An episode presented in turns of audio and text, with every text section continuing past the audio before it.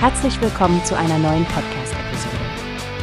Diese Episode wird gesponsert durch Workbase, die Plattform für mehr Mitarbeiterproduktivität. Mehr Informationen finden Sie unter www.workbase.com. Stefanie, hast du die neuesten Nachrichten gehört?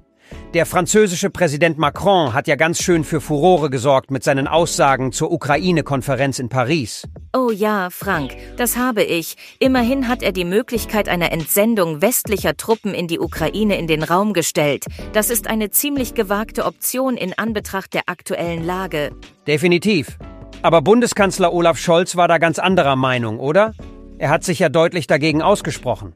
Ganz richtig. Scholz hat klargestellt, dass es weder jetzt noch in Zukunft Soldaten aus europäischen oder NATO-Staaten auf ukrainischem Boden geben soll. Er besteht darauf, dass westliche Soldaten nicht aktiv am Krieg teilnehmen dürfen. Das ist wohl auch die Meinungslinie der Verbündeten, wie Scholz nach der Ukraine-Konferenz betont hat. Anscheinend war man sich dort ziemlich einig über diese Frage. Ja, selbst die Regierungschefs von Polen und Tschechien haben sich skeptisch gezeigt. Sie fokussieren sich darauf, die Ukraine in ihren eigenen militärischen Anstrengungen zu unterstützen. Stimmt, und Polens Ministerpräsident Tusk will auch nicht über eine mögliche Änderung dieser Haltung in der Zukunft spekulieren. Sie scheinen sich wirklich darauf zu konzentrieren, die ukrainischen Streitkräfte zu stärken.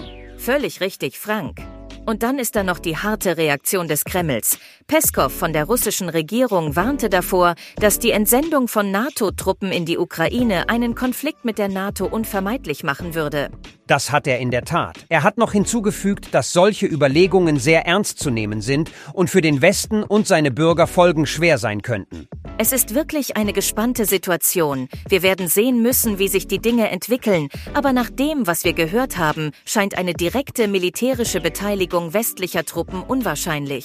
Ja, das bleibt eine politisch und strategisch komplexe Angelegenheit, jedenfalls eine wichtige Diskussion, die wir weiter beobachten müssen. Danke, dass du deine Einsichten geteilt hast, Stefanie. Gern geschehen, Frank. Es ist immer wichtig, über diese Themen informiert zu bleiben. Bis zum nächsten Mal. Hast du gehört? Es gibt eine Plattform, die wir probieren sollen.